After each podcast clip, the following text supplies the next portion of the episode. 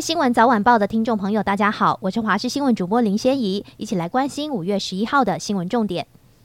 周日有第二波梅雨锋面报道，全台有下雷雨的几率。不过这一波梅雨锋面仍然不是典型的形态，后续可能要到五月下旬。气象达人彭启明指出，受到大陆华南有些云层东移的影响，各地云量今天明显增加，但实际带来的降雨机会不高。今天的降雨一部分会是在东风迎风面的东半部，有些零星局部的短暂阵雨；另一部分则是在山区。到了午后，因为热力作用而发展的云层降雨，雨势都不大，降雨的范围也很局部。而温度方面，在北部东半部，白天高温将会回升到二十六到二十八度，跟前几天相比，逐渐会有些闷热的感觉。中部南部高温有机会达到二十八到三十度以上，比起北部东半部要热了许多。新富发位于台中南屯区的文心爱乐工地传出钢梁掉落后砸穿终结车厢，造成一死十伤的意外。中市府都发局以重罚重赔重求偿为原则，勒令新富发台中九个建案停工，并依违反建筑法开罚八十一万。劳动部治安署则依照违反治安法开罚三十万，首波裁罚超过百万。而今天上午，台中捷运局召开记者会，公布月台及车厢内部的影片，指出吊臂掉下之后，先是重砸隔音墙，接着列车迎面撞上，炸出大量粉尘。中杰指出，人员反应时间只有十三秒钟。台中南屯派出所警方经过调查后，依照伤害、过失致死、公共危险等三罪，将吊挂公司工头蔡男以及七名工人移送。今天上午由检方复讯。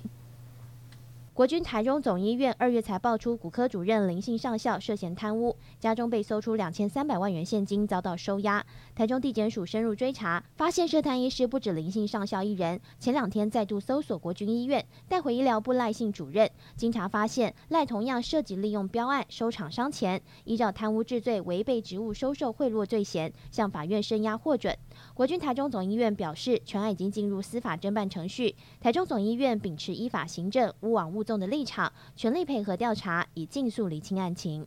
美式卖场好事多贩售冷冻三种综合莓、冷冻蓝莓，接连检出 A 肝病毒，爆发食安问题。总计有四点二万会员有购买记录，目前已经停卖所有冷冻莓果商品，并承诺提出赔偿方案。对此，业者今天于官网正式公告最新的赔偿方案，包括针对购买到受影响商品之会员，除了全额退费之外，再提供等价额慰问金，以及补助 A 型肝炎抗体检测费用等等。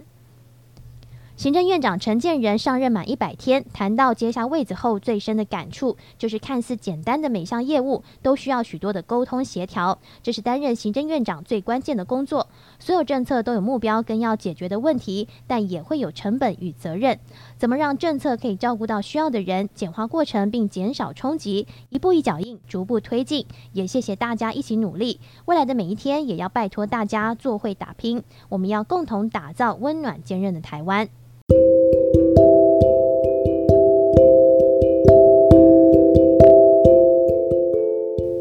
上就这节新闻，感谢您的收听，我们再会。